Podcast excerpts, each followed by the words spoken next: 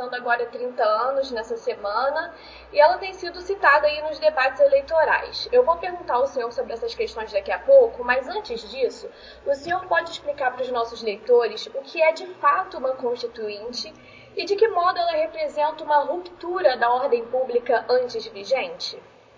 Eu tenho a impressão que todo o processo constituinte de 87 a 88 foi um processo na tentativa de criar realmente um Estado democrático de direito, já que estávamos saindo de um regime de exceção. Mas naquela ocasião eram tantas as correntes ideológicas, de interesses, é, doutrinárias que eram apresentadas depois de três meses de audiência pública, que nós passamos a ter é, uma Constituição Constituinte que demorou dois anos praticamente para aprovação de começo de 87 para fins de 88. Né? E ela, em função dessa série de acordos, de soluções de compromisso, ela terminou sendo uma Constituição adiposa. Mas no ponto central da Constituição, que é o equilíbrio de poderes, poderes harmônicos e independentes, mostrou que os três poderes têm a mesma importância num verdadeiro Estado democrático de direito. Embora às vezes tenha havido invasões de competências do Poder Judiciário em relação ao Poder Legislativo e ao Poder Executivo, o certo é que nós tivemos uma condição em que o judiciário é efetivamente o guardião da Constituição, o legislativo faz as leis, o executivo executa, e se por acaso o judiciário invadir competências do legislativo, o legislativo pode nem obedecer a decisão sob a alegação de que aquela competência é dele com base no artigo 49, inciso 11, com o judiciário é o guardião da Constituição, com base no Supremo Tribunal Federal, artigo 102. E se houver conflito entre poderes, eles podem recorrer às Forças Armadas para repor, não para romper, para repor a lei e a ordem. Então há freios e contrafreios na Constituição que não têm sido muito respeitados, porque mesmo quando, apesar da qualidade dos ministros do Supremo Tribunal Federal, a invasão de competências do Poder Legislativo, como uma parte do Legislativo está acuado por denúncias, investigações, etc., eles não têm coragem de enfrentar o Poder Judiciário.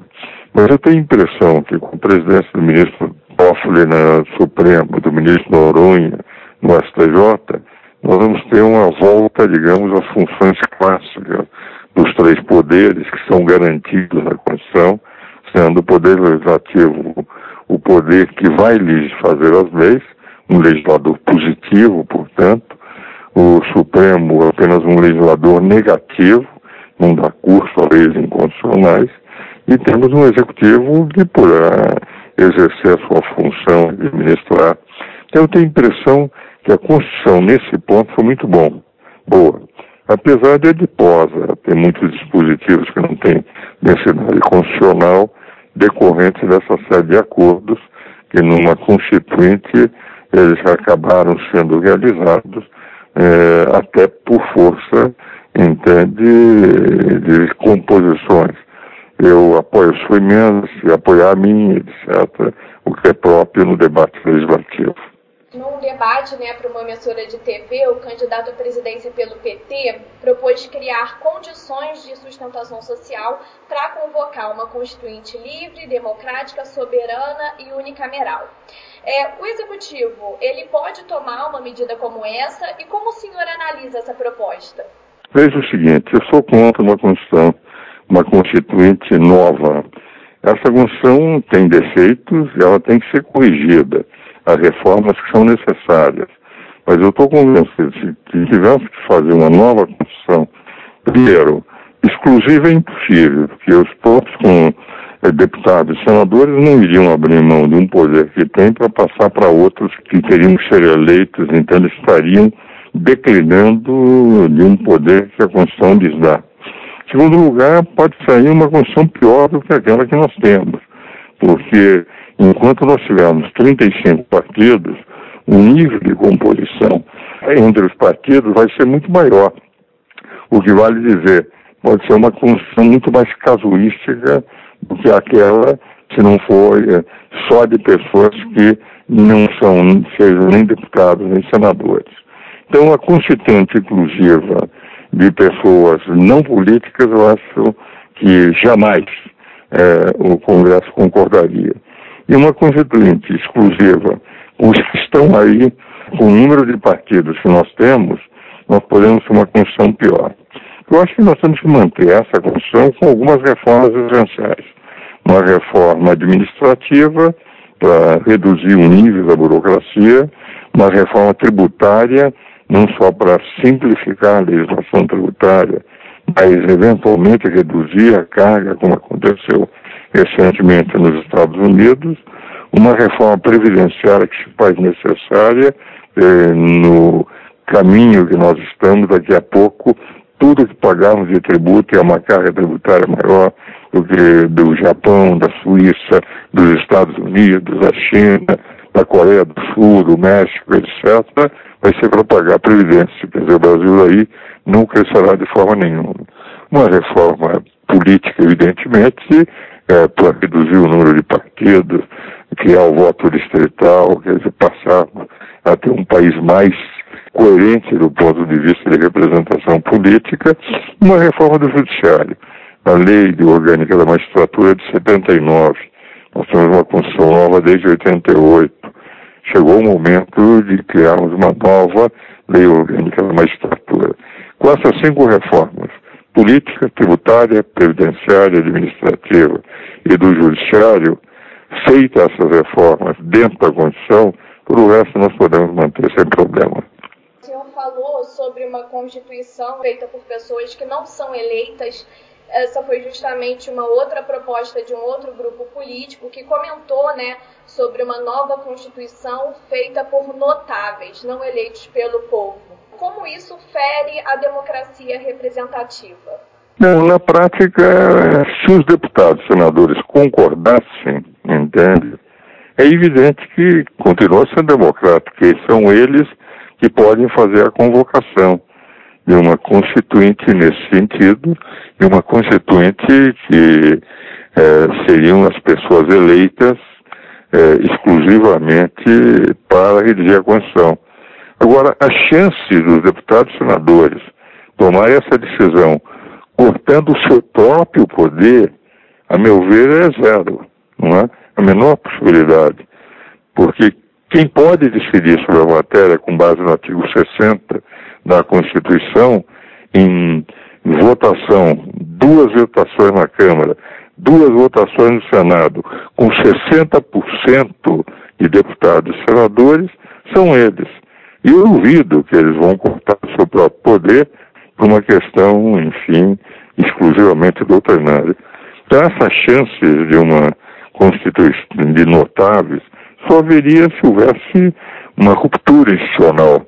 E felizmente a, com a atual Constituição, ela criou mecanismos tais que eu não vejo nenhuma possibilidade de ruptura institucional.